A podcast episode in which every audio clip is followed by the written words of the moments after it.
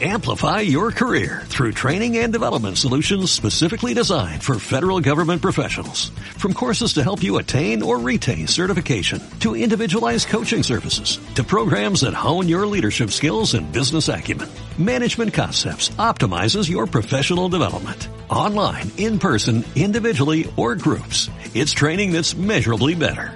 Learn more at managementconcepts.com. That's managementconcepts.com. Los productos y actividades exentos de IVA. Te sonará que hay cosas que cuando tú vas a comprar no pagas IVA. Y dirás que qué bien, que el Estado es consciente de que algunas cosas que son necesarias están exentas de IVA y así resultan más baratas. Pues es mentira, están exentas de IVA, pero no resultan más baratas. Te lo explicamos. Soy Josep Ruach, abogado, colegiado ICAP 21814. En este canal de YouTube quiero compartir contigo mi experiencia para que de algún modo te sea útil en la vida. También espero aprender de tus comentarios. Te invito a que te unas a mí en la búsqueda de la verdad, aunque sea subjetiva, cada semana en Ruach Legal TV. Las cosas que están exentas de IVA eh, normalmente va por actividades no por productos. Y las actividades que están exentas de IVA son aquellas que el Estado considera que son necesarias, como por ejemplo cosas de comunicaciones.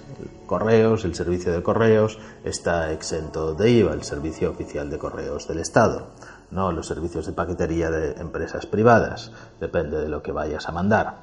Los servicios de educación, los servicios de formación, los médicos, salvo cuestiones de estética, y también el arte.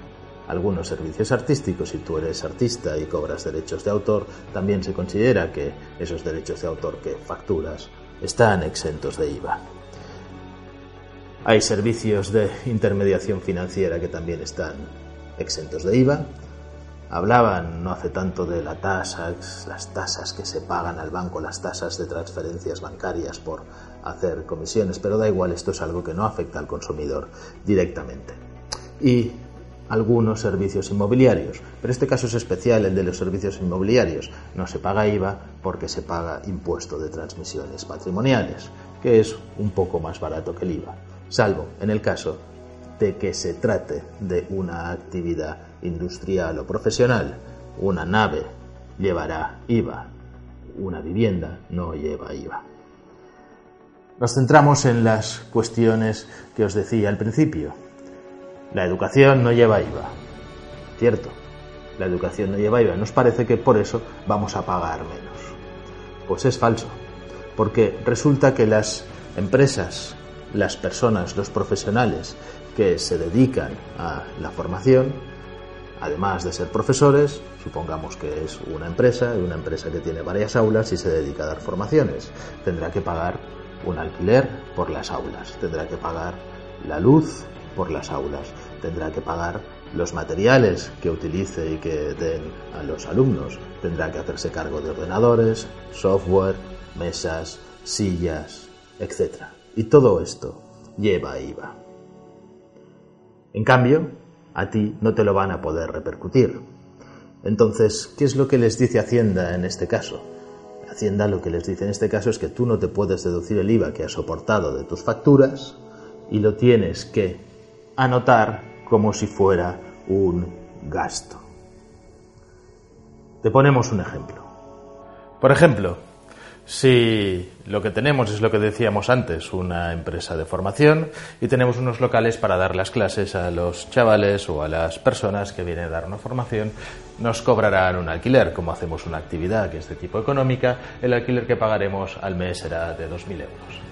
Habremos comprado sillas y necesitamos mesas, evidentemente, no solamente para la oficina, sino también para las actividades propias que también van con IVA y será unos mil euros. Estamos inventando los números para hacer números redondos y llegar al final.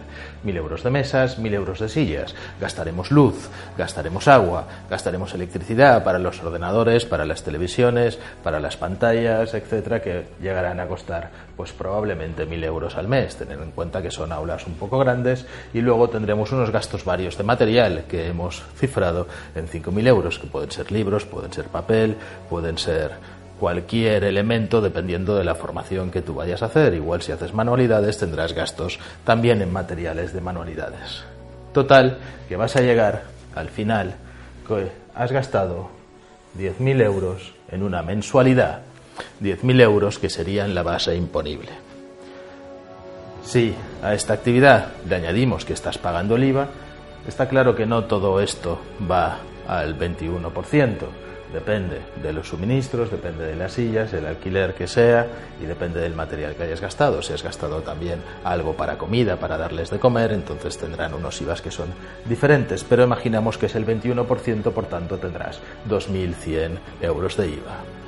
¿Qué es lo que nos dice la regulación cuando una actividad está exenta de IVA? Que su gasto será no 10.000, sino 12.100. Es decir, al no poderse deducir el IVA lo tiene que imputar como gasto. Por tanto, esta empresa, esta entidad, tiene un coste para repercutirte y calcular su beneficio no de 10.000, sino de 12.100. Una actividad que pagará IVA se podría deducir el IVA de todas estas cosas y calcularía sus costes en base a 10.000. Así que, ya ves, ninguna empresa va a prestarte un servicio perdiendo dinero. Si una tiene un coste que es más caro por culpa del IVA que no puede deducirse, evidentemente el precio que tú vas a estar pagando va a ser una repercusión de una manera indirecta, pero también de ese IVA. Es mentira que las cosas, las actividades, los productos que están exentos de IVA te cuestan realmente más baratos. Al fin y al cabo, Hacienda recauda y recauda prácticamente lo mismo. En este caso no de ti, no del consumidor final, sino de el autónomo, el empresario que haga una actividad que esté exenta de IVA, pero siempre lo acaba cobrando porque no se lo pueden deducir. Y al no podérselo deducir, cuando lo haya comprado, lo habrá ingresado de parte de su proveedor. Las actividades exentas son distintas, de las no sujetas. Las no sujetas son aquellas razones en aquellos momentos que alguien hace una compra, como el caso de que hablábamos antes de los servicios inmobiliarios o cuando uno compra una vivienda.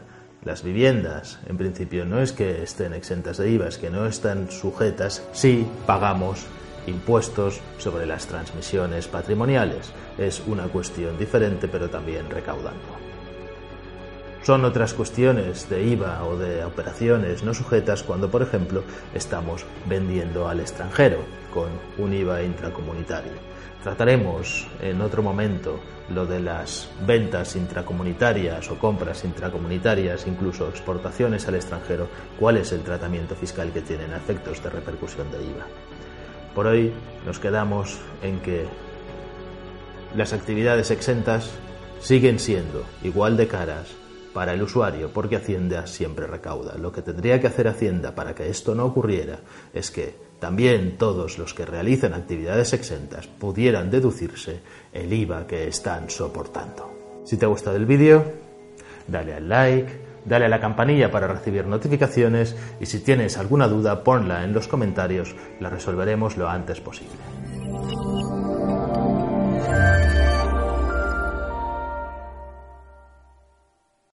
Amplify your career through training and development solutions specifically designed for federal government professionals. From courses to help you attain or retain certification, to individualized coaching services, to programs that hone your leadership skills and business acumen, Management Concepts optimizes your professional development. Online, in person, individually, or groups, it's training that's measurably better.